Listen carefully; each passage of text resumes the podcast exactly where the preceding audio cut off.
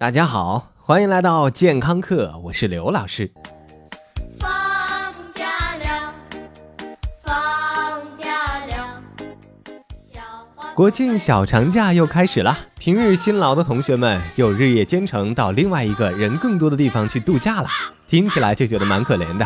有些同学待在家里夜夜笙歌，不知疲倦，当然一到上班还是要抱怨一下自己苦逼的工作，让自己很疲劳的。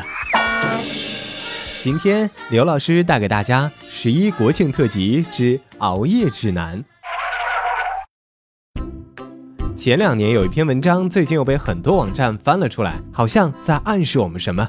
伦敦经济学院的一伙研究人员发现，IQ 高的人，也就是咱们这些聪明人，一般都睡得很晚，而早睡早起的那些都是 IQ 偏低的家伙。虽然没有具体的数字，但是如果真的是这样，那刘老师觉得最近几年我周围小伙伴的 IQ 那可真是越来越高了，感情儿我生活在一群天才中间呀。不过这篇报道是二零一零年左右发布的。估计研究人员都是在研究2009年以前的人类，那个时候手机屏幕还没有超过三寸，塞班系统也非常无聊，而且也没有这么多可以玩的东西。现在越来越多人混进了高智商的队伍里，也可以理解了。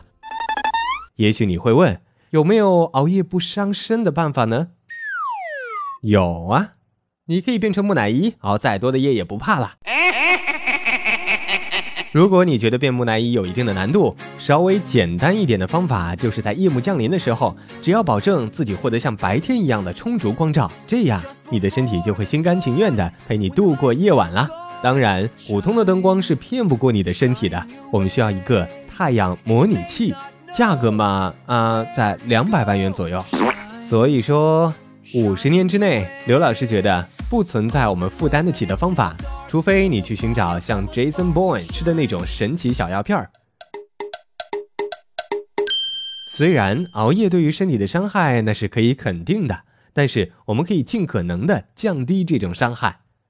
第一个方法就是有规律的周期性打盹儿。有研究表明，在连续工作无法实现正常完整睡眠的状态下，周期性的打盹儿能够让人们弥补由于睡眠剥夺带来的认知能力下降。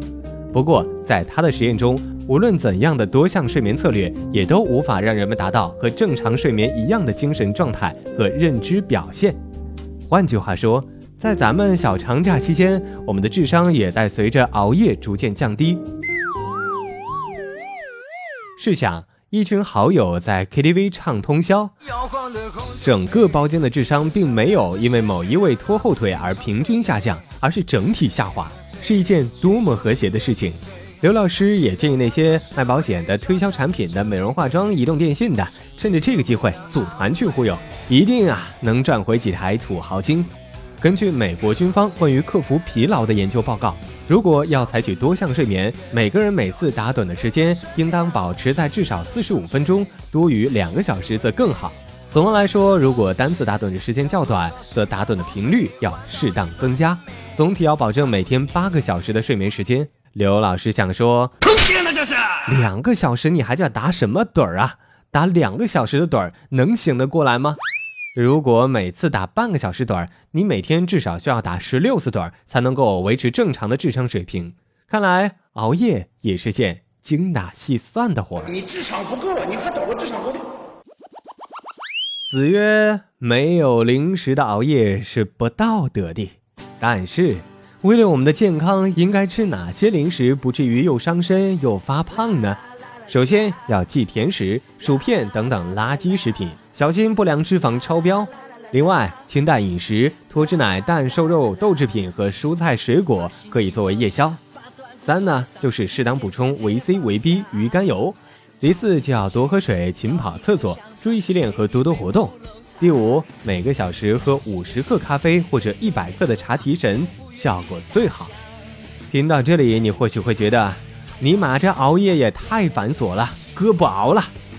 对喽，为了健康，即使是在小长假，我们也要尽量避免熬夜吧。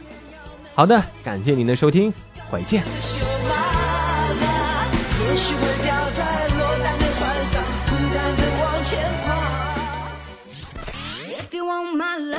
刘老师又回来了。